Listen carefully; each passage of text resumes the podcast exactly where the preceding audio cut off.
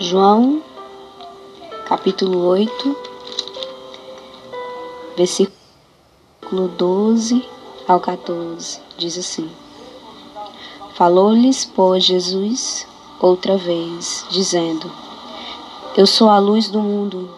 Quem me segue não andará em trevas, mas terá a luz da vida.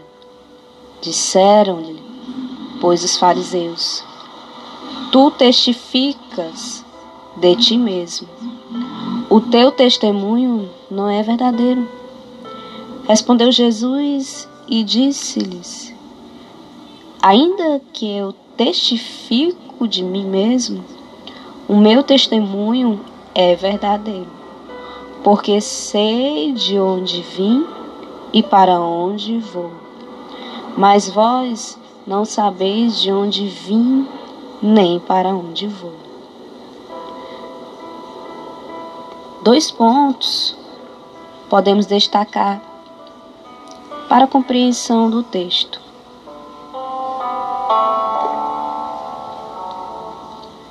Luz e vida. A partir do momento que compreendo quem é a luz que ilumina o mundo, Posso seguir essa luz e nunca mais andarei em trevas. Mas qual a importância da luz? É somente iluminar, clarear? Não somente clarear ou iluminar ambientes, mas trazendo para o contexto bíblico, a luz é necessária para preparar o caminho. Que caminho é esse? A vida eterna. A luz existe bem antes de nós ou o mundo quando foi criado. Em Gênesis 1, versículo 1 ao 3, escrito está: No princípio criou Deus os céus e a terra, e a terra era sem forma e vazia, e havia trevas sobre a face do abismo.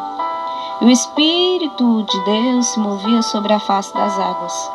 E disse Deus: haja luz e houve luz. Mas qual é o significado da palavra luz?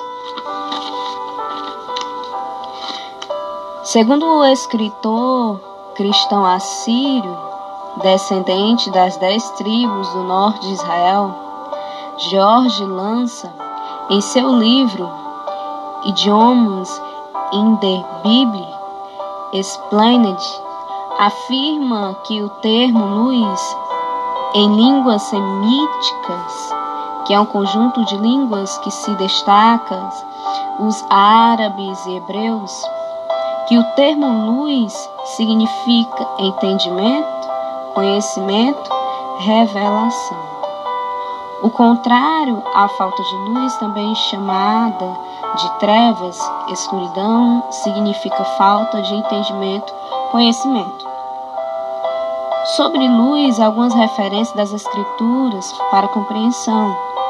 Em Mateus 1, versículo 23, escrito está: Eis que a Virgem conceberá e dará à luz um filho, e ele será chamado pelo nome de Emanuel. Emanuel, traduzido é Deus conosco. O interessante é que nos deparamos com a expressão dar à luz, que tem como sentido trazer ao mundo ou gerar. Analisando a vida de Jesus, vemos ele caminhando nesta luz. A luz se fez presente em toda a trajetória terrena de Cristo Jesus. O entendimento, a graça e sabedoria na vida de Cristo Jesus sempre se fez presente.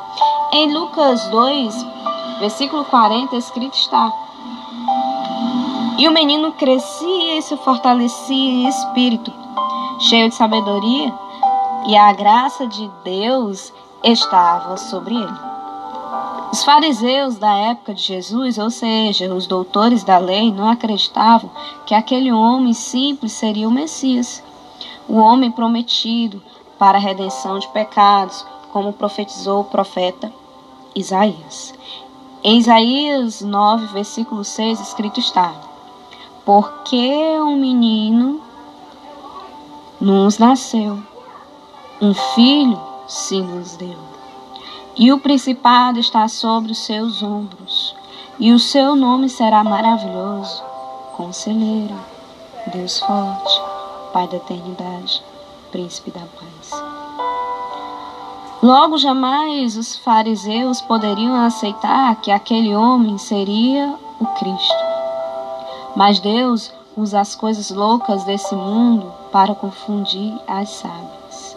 1 Coríntios, capítulo 1, versículo 27 ao 29, escrito está: Mas Deus escolheu as coisas loucas deste mundo para confundir as sábias, e Deus escolheu as coisas fracas deste mundo para confundir as fortes.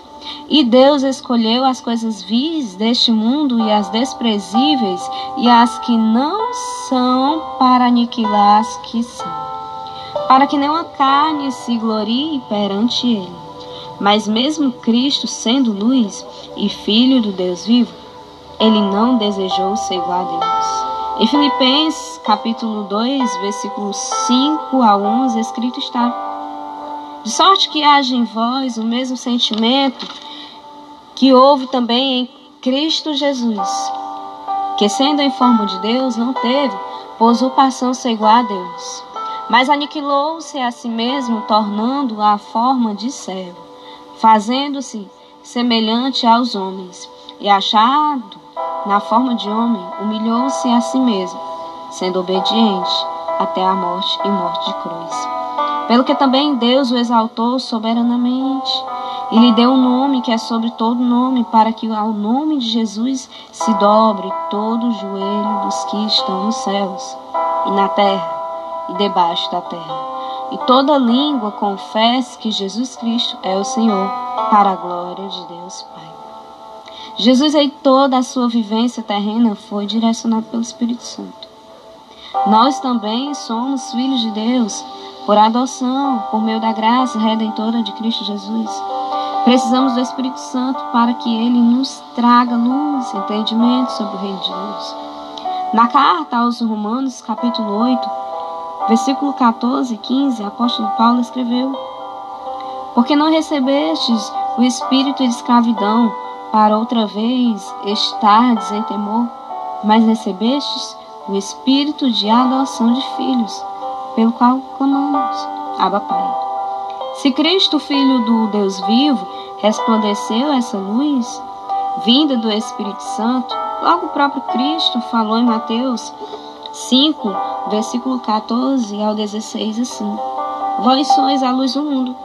Não se pode esconder uma cidade edificada sobre um monte, nem se acende a candeia e se coloca debaixo do alqueire mas no velador, e dá luz todos que estão na casa. Assim resplandeça a vossa luz diante dos homens, para que vejam as vossas boas obras e glorifiquem o vosso Pai que está nos céus. O rei Davi, aquele jovem que lutou contra o gigante Golias, no Salmo 27, versículo 1, declarou: O Senhor é a minha luz e a minha salvação, a quem temerei? O Senhor é a força da minha vida, de quem recearei? Receiar é o mesmo que medo. Se estamos em Cristo, nessa luz, não há como temer as trevas. Deus é amor e não há o que temer. 1 João capítulo 4, versículo 18 está escrito: No amor não há temor, antes o perfeito amor lança fora o temor. Porque o temor tem consigo a pena, e o que teme não é perfeito em amor. Em João 14, versículo 6, escrito está: Disse-lhe Jesus: Eu sou o caminho e a verdade e a vida. Ninguém venha ao Pai senão por mim. É por meio de Jesus que alcançamos a vida eterna. Ele, Jesus, é o único mediador entre Deus e o homem. Hebreus 1, versículo 5, escrito está: Porque há um só Deus e um só mediador entre Deus e os homens. Jesus Cristo, homem, o qual deu a si mesmo em preço de redenção por todos para servir de testemunho a seu tempo. Em Lucas, capítulo 9, versículo 23, escrito está: E dizer a todos: Se alguém quer vir após mim, negue-se a si mesmo, e tome cada dia a sua cruz e siga. Somente alcançamos a vida eterna por meio de Jesus. Ele é a fonte da água da vida. Em João, capítulo 4, versículo 14, diz assim: Mas aquele que beber da água que eu lhe der, nunca terá sede, porque a água que eu lhe der se fará nele uma fonte de água a jorrar para a vida eterna.